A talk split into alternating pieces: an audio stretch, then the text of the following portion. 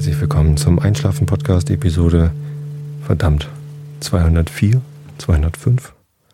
Irgendwas um den Dreh, muss ich gleich dann eben nachgucken. Oder ich gucke mal eben hier in den Show, es steht ja 2000, äh, 2004, ja, 204, Episode 204. Danke Kimonis, danke allen Shownotes-Schreibern, ähm, die hier live, während ich vorlese, mitschreiben, äh, worüber ich denn hier quasi. Ähm, Nochmal, ich bin Tobi, ich bin äh, müde und äh, ich komme gerade aus dem Stadion. Deswegen ist meine Stimme ein wenig heiser. Ich habe alles gegeben. Die Jungs auf dem Platz auch. Ähm, aber dazu später mehr. Ich lese euch nachher Nils Holgersson vor. Also nicht, dass ihr denkt, ich äh, brabbel hier die ganze Zeit so vor mich hin. Aber bevor ich euch Nils Holgersson vorlese, gibt's wie immer ein bisschen Langweiliges aus meinem Leben. Und ich weiß gar nicht, wo ich anfangen soll. Ähm, vielleicht bei dem kleinen Schluck Wein, den ich mir hier noch genehmige. Ich äh, sag mal Prost. Ähm, ich habe da noch was im Kühlschrank gehabt. Das ist seit dem, äh, seit dem Truthahn frittieren offen und muss jetzt mal irgendwie langsam ausgetrunken werden. Ich habe ja gar nicht Truthahn frittiert dieses Jahr. Wie ihr alle wisst, ist das Truthahn frittieren ins Wasser gefallen. Das war im August. Jetzt ist hm, der 12. November und ähm, der Wein hat im August schon nicht so toll geschmeckt. Das ist dieser Weißwein aus dem Karton von vinos.de. So ein Krisenwein, Krisenbewältigungswein. 10 Euro für drei Liter Wein im Karton. Fairer Preis. Dafür ist der Wein in Ordnung, aber lecker ist es halt nicht. Weißwein. Naja, also für eine Schorle ist das okay. Ja. Wie auch immer. Ähm, ich wollte euch erzählen, dass ich gerade nach Hause gekommen bin aus dem Stadion. Und das Schöne ist ja, dass ich auf dem Lande lebe und einfach mal mit einer halbstündigen Bahnfahrt den ganzen Trubel in der Stadt hinter mir lassen kann. Und obwohl hier gerade ein bisschen Nebel ist, beziehungsweise so, na nicht wirklich Nebel, eigentlich so ein bisschen diesig, so nicht ganz gelöste Feuchtigkeit in der Luft. Also ähm, wenn man das nicht gewohnt ist, würde man wahrscheinlich sagen, es ist gruseliger London äh, Geisternebel. Aber man kann schon noch so 100, 150 Meter weit gucken. Ähm, und vor allem kann man nach oben gucken. Und äh, wenn man in der Stadt nach oben guckt, dann sieht man, wenn man Glück hat, äh, so fünf bis zehn Sterne.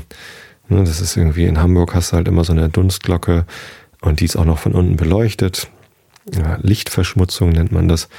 Ne, der Hafen ist sehr hell, aber auch die Straßenbeleuchtung ist halt sehr hell. Und die Autos, die rumfahren, machen Licht. Und der Dom, der, der Hamburger Dom, ist wieder an seit letzten Freitag. Der macht auch ganz viel Licht. Sieht ja auch schick aus. Und in der Stadt braucht man eben auch Licht. Aber hier draußen auf dem Lande in Karkensdorf, ne, ich bin eben mit dem Zug hier rausgefahren, und dann macht es Ring, ging, ging, ging in der Bahn. Nächste Station ist Sprötze. Da muss ich dann aussteigen. Und ich habe mir vorgenommen, ich werde mal das Aufnahmegerät mitnehmen und das aufnehmen, damit ich das Holgi vorspielen kann im, im Realitätsabgleich. Nächste, nächste Haltestelle ist Sprötze. Und ähm, hier draußen kann man Sterne sehen. Also wenn man hier jetzt irgendwie ja, nicht gerade am Haus ist, sondern war ja eben noch am Garten, habe das Fahrrad in Schuppen gestellt. Und hinten im Garten, da sieht man nicht mal die Straßenlaterne. Die geht sowieso bald aus. Straßenbeleuchtung hier in, Sport, in, in Karkensdorf, die geht um eins, glaube ich, aus. Und dann geht sie erst um fünf wieder an. Kann man da Strom sparen. Ich meine, es treibt sich eh niemand mehr auf der Straße rum. Und selbst wenn die Straßenbeleuchtung an ist, also hinten im Garten bei uns ist es dunkel. Und wenn man dann hochguckt, dann sieht man Sterne. Und das ist so schön. Ich mag das, wenn man nach Hause kommt abends und hochguckt und dann sind da Sterne. Ja, der Orion steht schon wieder am Himmel, so Wintersternbilder. Und ähm, rechts oberhalb vom Orion Richtung Zenit steht strahlend hell der Jupiter im Stier. Und ach, das ist einfach schön. Einfach nochmal zwei, drei Minuten in den Himmel gucken. Im, im Zenit ist äh, die Cassiopeia, das große Himmelsweh. Und ja, das macht Spaß. Einfach ein bisschen Sterne gucken. Im Sommer ist es noch schöner, weil es einfach wärmer ist. Dann kann man länger draußen rumstehen. Jetzt sind es schon nur noch so 5 Grad hier und äh, da steht man natürlich nicht so lange rum. Außerdem wollte ich ja noch Podcast aufnehmen. Aber ich dachte, den kurzen Blick auf die Sterne, den gönne ich mir. Und ja, das hilft ja auch bei der Beruhigung. Im Stadion war es relativ spannend. Ähm, ich war zuerst im, im Stehplatzbereich unten auf der Süd. Meine Frau ist leider ähm, krank äh, zu Hause geblieben. Und dann habe ich ihre Karte mal wieder vertickt. Über Twitter hat sich jemand gemeldet. Äh, eine Person mit einer richtig netten E-Mail-Adresse. Äh, und zwar heißt die Domain liebtdie.ch, also liebt dich. Und die E-Mail-Adresse ist dann halt Punkt, Punkt, Punkt, at liebt dich. Äh, fand ich total schön. äh, ist auch eine nette Person und ich kannte sie sogar über eine Ecke. Äh, die, der Sankt, das Pony, äh, das Sankt Pony hat äh, da den, den Tweet wohl weitergeleitet. Naja, zumindest bin ich die Karte losgeworden. Und weil ich keine Lust hatte, da auf dem Sitzplatz alleine zu sitzen, weil ähm, die Käuferin der Karte wollte nicht sitzen, wollte lieber stehen und hüpfen, bin ich dann auch erstmal mit runter in den Stehplatzbereich. Und das war auch ganz nett. Ich habe dann noch ein paar andere ähm, ähm, Bekanntschaften getroffen. Den Erik von wer weiß was.de und äh, ein paar andere Twitterer, St. Pauli-Twitterer gesehen. War ganz nett so die Runde, aber irgendwie äh, hat da jemand immer eine Fahne hochgehalten und geschwenkt und das, die dann immer erst, wenn es richtig spannend wurde, runtergenommen. Und dann war die spannende Szene manchmal auch schon zu spät, als sie die runtergenommen hat. Also sie war schon vorbei. Gerade die ersten paar Minuten waren, waren voller Chancen für St. Pauli. Und das habe ich nicht ausgehalten, irgendwie ständig diese Fahne vor der Nase zu haben. Da bin ich dann lieber ähm, hochgegangen auf meinen Sitzplatz, weil ich wusste, da kann man immer gut gucken, da hat keiner eine Fahne vor der Nase. Auf dem Weg nach oben habe ich mir noch ein Bier geholt und ähm, siehe da, ich stehe am Bierstand. Auf einmal ist das ganze Stadion am Jubeln und äh, Song 2 wird abgespielt und das ist der Song, der ähm, dann immer gespielt wird, wenn St. Pauli ein Tor geschossen hat. Ich habe es also nicht gesehen, das 1 zu 0 für St. Pauli. Sehr ärgerlich. Ich habe nur gehört, der Herr Ginczek hat es geschossen, ähm, der ja gerade äh, ausgeliehen ist. Spielt eigentlich für Bochum, also hat letzte Saison noch für Bochum gespielt. Ähm, tja, so spielt das Leben. Für, für Bochum hat dafür der Carsten Rotenbach gespielt. Habe mich auch gefreut. Der hat viele Jahre für St. Pauli gespielt und hat im Sommer St. Pauli verlassen, unter Tränen mit Dennis Naki zusammen. Ja, und der Philipp Heerwagen, der war auch für ein halbes Jahr ausgeliehen von Bochum äh, an St. Pauli. Der stand dann heute für Bochum im Tor. Also gemischte Teams sozusagen. Und ähm, ich bin dann am Bierstand einfach einer mir völlig unbekannten Person vor Glück in die Arme gefallen. Zuerst habe ich Mist gesagt, weil ich das Tor verpasst habe. Und dann korrigierte die mich aber und sagte, wieso? Äh, anscheinend haben wir ein Tor geschossen. Kann man ja nicht Mist sagen. Und im Nachhinein betrachtet war das auch eine äh, blöde Äußerung. Ich hätte das Tor natürlich gern gesehen, aber ich kann es mir auch gerne im Fernsehen nochmal angucken. Zumal ich auf der Südtribüne war und das Tor auf der Nordseite des Stadions gefallen ist, hätte ich eh nicht so viel gesehen. Naja, mittlerweile ähm, stellt Sky HD ja die Zusammenfassung aller Spiele ähm, kostenfrei auf YouTube. Und jetzt klingelt hier ein Wecker. 10 vor 12 und es klingelt ein Wecker. Ich muss mal eben gucken, was da los ist. Ja, kurze Unterbrechung. Der Wecker hat geklingelt. Kinder haben mit dem Wecker gespielt anscheinend. Der stand auf dem Küchentisch und war auf 10 vor 12 gestellt. Ähm, ist natürlich gut, dass ich noch wach war. Dann konnte ich den ausmachen. Äh, ist immer ärgerlich, wenn man dann schon schläft. Also, liebe Kinder, die ihr hier zuhört, spielt nicht mit Weckern. Die stören euch des Nachts im Schlaf. Und Schlafen ist wichtig, Schlafen ist gesund.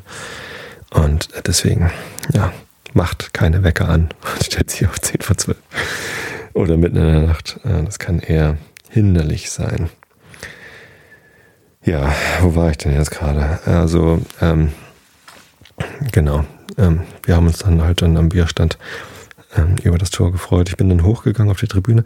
Da habe ich die Schwester äh, der Mutter meines Patenkinds getroffen. Und ähm, äh, der, der Papa von meinem Patenkind, das ist ja mein, mein guter alter Kumpel, mit dem ich auch schon mal zusammen ähm, gewohnt habe.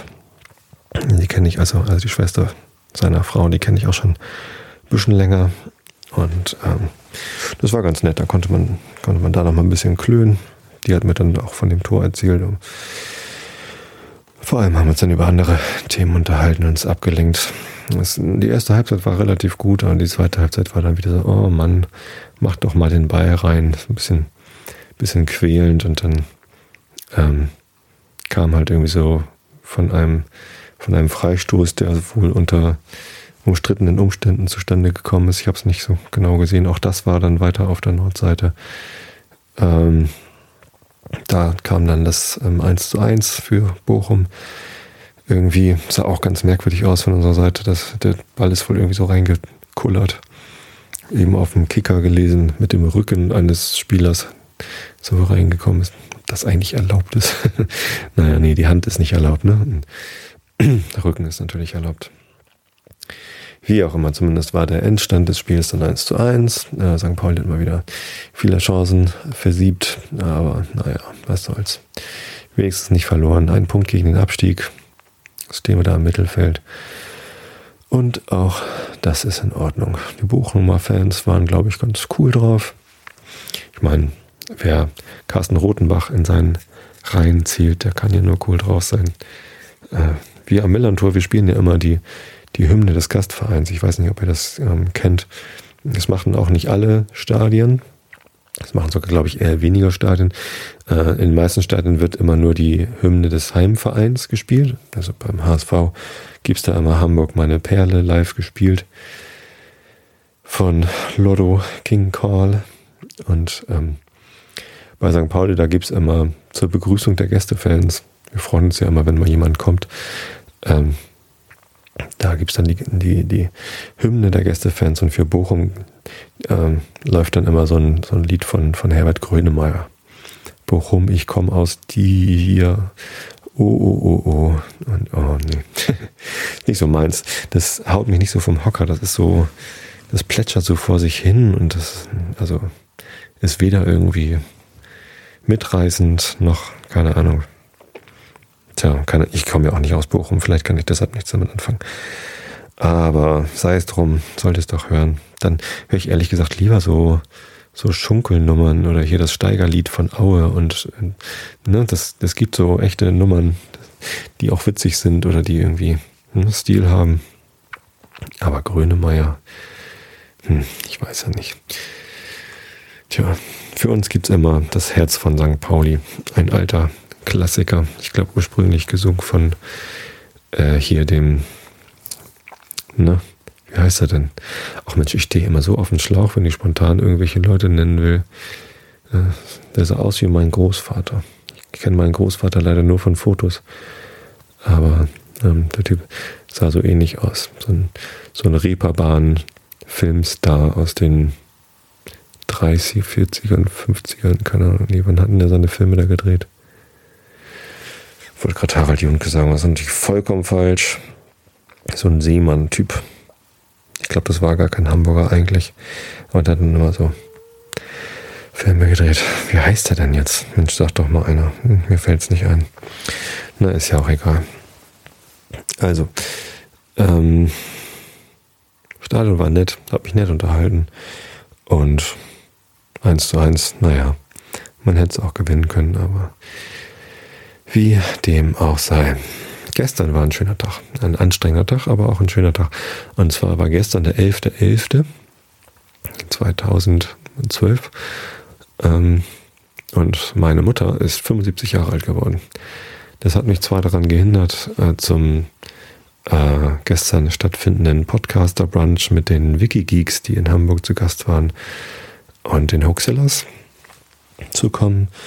Aber ähm, ja, es gab ein großes Fest. Meine Mutter hat eingeladen. Wir waren in Hollenstedt bei der Kirche, da im Küsterhaus und haben es uns dort gut gehen lassen, lauter Essen kommen lassen. Es war viel zu viel Essen. Ja, man hätte die Hälfte bestellen können und trotzdem wären alle satt geworden. Und mit den Getränken hat sich meine Mama auch ein bisschen verschätzt. Ähm, war halt, ne, ähm, um 10 Uhr war Gottesdienst und nach dem Gottesdienst sind dann alle rüber ins Küsterhaus. Also meine Mutter war dann mit den meisten Gästen, außer denen, die so früh nicht da sein konnten im, im Gottesdienst, sind, ist dann rüber. zum Feiern und da gab es dann Mittagessen und Kaffee und Kuchen. Ja, und das äh, war sehr schön, sehr reichlich. Äh, war auch ein bisschen viel Arbeit. Und natürlich dann äh, im Küsterhaus gab es zwar Geschirr und so und Besteck, aber das muss natürlich alles aufgetragen und abgetragen in die Spülmaschine und abgewaschen und so weiter und so fort werden. Und wir als drei Söhne, also ich habe noch zwei, zwei Brüder sogar, der, der Schweizer Bruder, also mein, der mittlere von uns, der ist in die Schweiz ausgewandert und wohnt in Zürich. Der war mit seiner Freundin auch da. Und ja, wir haben natürlich dann ordentlich mit angefasst und geholfen, hinterher alles wieder in Ordnung zu bringen. Insofern war das auch anstrengend, aber war auch schön. Waren viele Leute da, die ich längere Zeit nicht gesehen hatte. Verwandtschaft aus Ludwigslust, die wir schon äh, zu Zeiten, als die Grenze zwischen Ostdeutschland und Westdeutschland noch äh, nicht so durchlässig war, also als sie noch bestand vor allem, ähm, haben wir sie ab und zu besucht. Und ähm, jetzt nach der Grenzöffnung konnte man sich natürlich dann öfter sehen. Aber die letzten Jahre wurde es dann auch wieder weniger man wird ja nicht jünger. Ne? Und äh, dann ist es schön, wenn man mal wieder so zusammenkommt und feiert. Ja, 75 Jahre ist ja auch, ist ja auch ein schönes Alter, da kann man ja nochmal ordentlich feiern, wenn man noch fit genug ist. Und meine Mutter ist bei weitem fit genug. Die fährt noch oft genug in Urlaub und genießt das Leben körperlich. Ja, sind zwar schon die ersten äh, Wehwehchen spürbar, aber solange man noch in Urlaub fahren kann, und das kann sie, soll man doch zufrieden sein, finde ich. Ja. Einer hat natürlich gefehlt, mein Papa, aber der ist ja auch schon ein paar Jahre tot. Sei es drum, er hat bestimmt von oben zugeguckt oder von der Seite oder von unten, keine Ahnung was. Wir haben an ihn gedacht und er bestimmt, wenn er denn noch denken kann, man weiß es ja nicht, auch an uns. Also, wir sind äh, bei Nils Holgersson beim Kapitel 28 angekommen, der Dahlelf. Freitag, 29. April. Und ich lese euch jetzt was vor. Also schlaft recht schön. Ähm, wenn ihr noch nicht schlaft und auch hinterher noch nicht schlaft, dann hört euch doch mal den letzten Realitätsabgleich an bei vrind.de. Ähm, der 19. ist es, glaube ich, oder so. Da ähm, gab es auch in der Mitte eine relativ langweilige Stelle, wo ich mich mit Holgi über Kinofilme unterhalten habe. Ähm, irgendwie sind wir drauf gekommen äh, über äh, 007, James Bond und ja, ich war so lange nicht im Kino, ich konnte gar nicht so richtig mitreden. Es war ein etwas, ähm, da haben wir uns ein bisschen hingezogen, aber danach äh, haben wir wieder ein bisschen Fahrt aufgenommen und zwar ähm, und zwar haben uns nochmal wieder über Religion unterhalten. Und ich glaube, da waren ein paar ganz gute Stellen dabei. Ähm, vielleicht interessiert es euch ja auch. Ich habe zwar schon oft genug über Religion geredet, ähm, aber den Kommentaren äh, zu der Episode ist zu entnehmen, dass ich mal wieder äh, missverstanden worden bin. Also hört es euch an, aber seid euch bitte dessen bewusst, dass ich niemanden zu irgendwas bekehren will, dass ich nicht ähm, äh, auf gar keinen Fall nicht behaupte, dass äh, Religion der einzige Weg zur Erleuchtung oder Erkenntnis oder ähm, irgendwas ist, sondern es ist halt mein Weg. Und mir hilft's, äh, wenn es anderen nicht hilft, dann äh, sei es drum. Ähm, insofern, ja, auch da gilt Entspannung bitte. Ja, aber wie gesagt, das lese ich euch vor. Also Augen zu und zugehört. An diesem Tage bekam Nils Holgersen das südliche Dalarna zu sehen.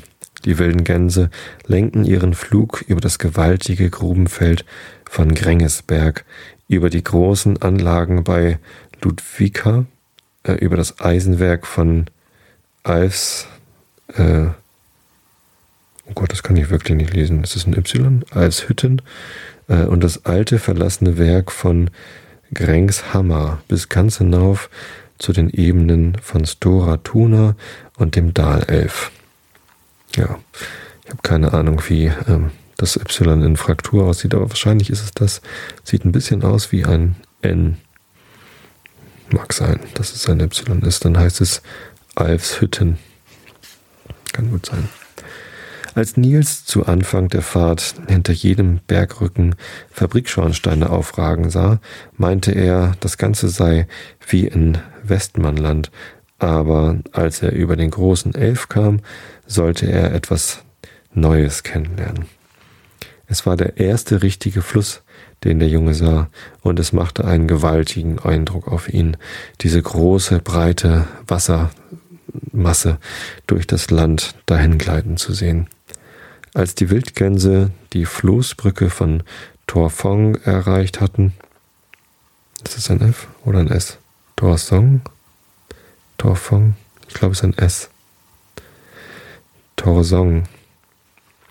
Machten sie kehrt und flogen nach Nordwesten an dem Elf entlang, als wollten sie ihn zum Wegweiser benutzen. Der Junge saß da und sah auf die Ufer hinab, wo eine ganze Strecke lang ein Gebäude neben dem anderen lag. Er sah den großen Wasserfall bei Domnarsved und Karnsveden und die großen Fabriken, bis er zu, äh, die er zu treiben hatte. Er sah die Floßbrücken, die auf dem Elf ruhten, die Fähren, die er zu tragen hatte, die Balken, die er zu, die er von dann führte, die Eisenbahnen, die an ihm entlang liefen oder quer über ihn hinweg, und nach und nach wurde es ihm klar, was für ein großes und merkwürdiges Gewässer dies war. Der Elf machte einen großen Bogen nach Norden. In der Krümmung war es öde und menschenleer, und die Wildgänse ließen sich auf einer Wiese nieder, um zu grasen. Der Junge lief von ihnen fort bis ganz an den Abhang, um den Elf zu betrachten der in einem breiten Bett tief unter ihm dahinfloss. Eine Landstraße führte ganz an den Elf heran, und die Reisenden wurden auf einer Fähre übergesetzt. Das war etwas Neues für Nils, und es belustigte ihn, es anzusehen, aber plötzlich wurde er von einer schrecklichen Müdigkeit befallen. Ich muss ein wenig schlafen. Ich habe diese Nacht ja kaum ein Auge, Auge geschlossen, dachte er, kroch in einen dichten, Grasbüschel hinein, verbarg sich, so gut er konnte, unter Gras und Stroh und schlief ein. Er erwachte davon, dass er einige Menschen, die auf der Wiese saßen, sprechen hörte. Sie waren auf der Landstraße gekommen, konnten aber nicht über den Elf gesetzt werden, weil große Eisstücke stromabwärts schwammen und die Überfahrt hinderten. Während sie warteten, gingen sie auf die Wiese, setzten sich dorthin und redeten darüber, wie beschwerlich es doch mit dem Eis, mit dem Elf sei. Ich möchte wohl wissen, ob wir in diesem Jahr wieder eine solche Überschwemmung haben werden wie im vergangenen, sagte ein Bauer. Da ging der Elf daheim bei uns ganz bis an die Telefonstangen hinauf und nahm unsere ganze Floßbrücke mit fort. Im vergangenen Jahr hat er in unserer Gegend keinen sonderlichen Schaden angerichtet, sagte ein anderer, aber das Jahr vorher nahm er mir eine ganze Scheune voll Heu weg. Nie vergesse ich die Nacht, als er die große Brücke bei Domnasfeld zerstörte, warf ein Eisenbahnarbeiter dazwischen. In der Nacht hat niemand auf dem ganzen Werk ein Auge geschlossen. Freilich richtete Elf viel Schaden an, sagte ein großer stattlicher Mann, aber wenn ich euch so schlecht von ihm reden höre, kann ich nicht umhin, an den, äh, an den Propft, Propft, äh, daheim zu denken. Das Wort kann ich auch wieder nicht lesen. Meine Güte, Fraktur ist heute nicht so meins.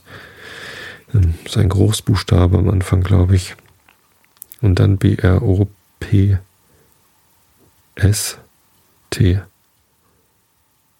Propst. Hm. Es war ein Fest im Hause des, ach, der Propst. Ah, das ist ja so ein Kirchen. Nee. Ja, der Propst halt. Der Chefe. Es war ein Fest im Hause des Propstes, und die Leute saßen da und beklagten sich über den Elf, genau so, wie ihr es jetzt tut. Aber da wurde der Propst ganz zornig und fragte, und sagte, er wolle uns eine Geschichte erzählen. Und als er geendet hatte, war da niemand, der auch nur ein böses Wort über den Dalelf hätte sagen können. Und ich möchte wohl wissen, ob es euch nicht ebenso ergangen wäre, wenn ihr mit dabei gewesen wäret. Als die Wartenden das hörten, wollten sie alle wissen, was der Propst denn vom Elf gesagt hatte, und der Bauer erzählte dann die Geschichte, so gut er sich ihrer entsinnen konnte. Oben an der norwegischen Grenze lag ein Bergsee. Dem entströmte ein Bach, der gleich von Anfang an trotzig und heftig war. So klein er war, wurde er doch äh, Stora, der große Bach genannt, weil es so aussah, als könne etwas Tüchtiges aus ihm werden. Gleich als er aus dem See herauskam, warf er einen Blick um sich. Er wollte sehen, welche Richtung er am hm, Seiten, am besten einschlagen solle. Aber es war im Grunde kein ermunternder Anblick, der ihm da entgegentrat.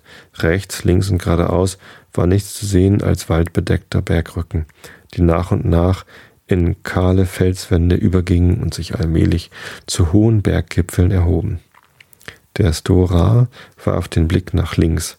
Dort hatte er den, äh, den Langfield mit dem Dupe, Dubgraf Stüt Barfrü Hogner und Storvettes Hogner.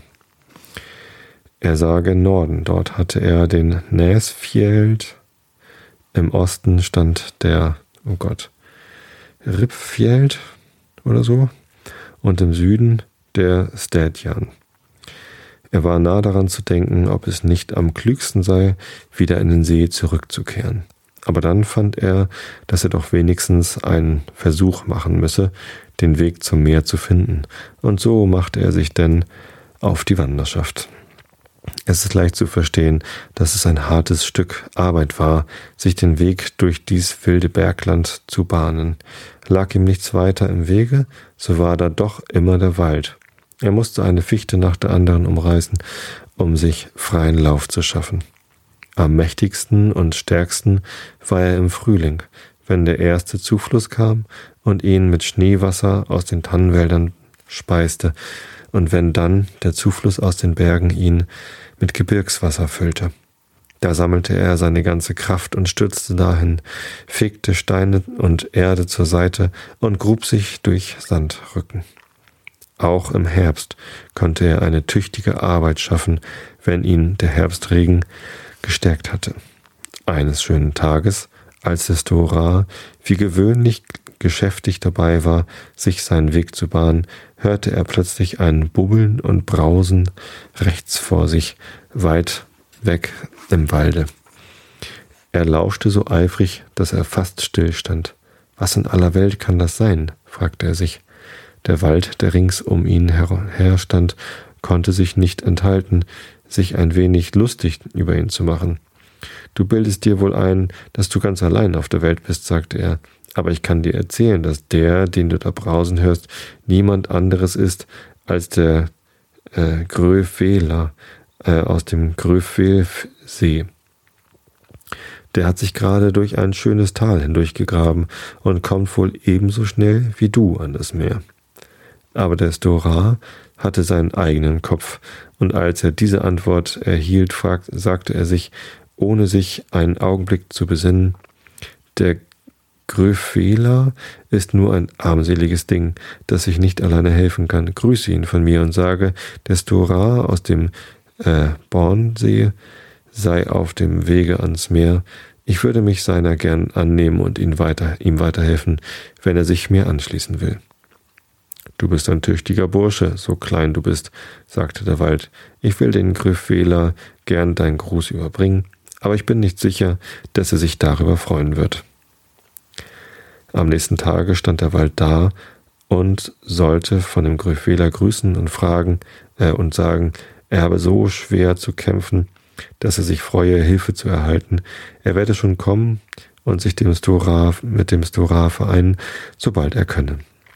Nun ging es natürlich noch schneller mit dem Stora, und es währte nicht lange, bis er sich so weit vorwärts gearbeitet, gearbeitet hatte, dass er einen langen, schmalen, schönen See erblickte, in dem sich der Idreberg und der Städjan widerspiegelten. Was ist denn das? sagte er, und wieder war er nahe daran, vor Staunen stillzustehen. Ich habe doch nicht so töricht, bin, ich, ich habe mich doch nicht so töricht benommen, dass ich wieder nach dem äh, Bornsee zurückgekommen bin. Aber der Wald, der zu dieser Zeit überall zugegen war, antwortete sogleich Nein, du bist nicht nach dem Bornsee zurückgekommen. Dies ist der Idresee, der mit Wasser aus dem Söderelf, in Sönderelf, angefüllt ist. Das ist ein tüchtiger Elf. Er ist damit fertig geworden, den See zu machen und ist nun dabei, sich einen Ablauf aus ihm zu schaffen. Als der Stora das hörte, sagte er sofort zu dem Walde, du, der du überall vordringst, willst du nicht den Sonderelf grüßen und ihm, ihm sagen, der Stora aus dem Bornsee sei gekommen. Falls er mich durch den See la äh, laufen lassen will, werde ich zum Dank den Elf mit mir an das Meer hinausnehmen. Du kannst ihm sagen, er brauche sich keine Sorge zu machen, wie er vorwärts kommen soll, das werde ich schon einrichten. Ich will deinen Vorschlag gern überbringen, sagte der Wald. Aber ich glaube nicht, dass der Sonderelf darauf eingeht, denn er ist ebenso mächtig wie du. Ja. So geht das dann immer weiter. Guck mal eben, ich glaube, das Kapitel ist noch ein bisschen länger. Leute, das lese ich euch nächstes Mal vor, okay? Nehmt mir nicht übel, aber hier ist Pause. Den zweiten Teil von dem Kapitel lese ich euch nächstes Mal vor. Meine Stimme lässt so langsam nach. Ich habe ein bisschen viel St. Pauli gegrölt. Also, ich wünsche euch eine schöne Woche. Schlaft recht schön. Ich hoffe, ihr habt äh, grusame Tage, bevor ähm, das Weihnachtsfest auf uns zurollt und alle wieder in heller Aufregung sind. Entspannt euch, alles ist gut. Bis zum nächsten Mal. Gute Nacht.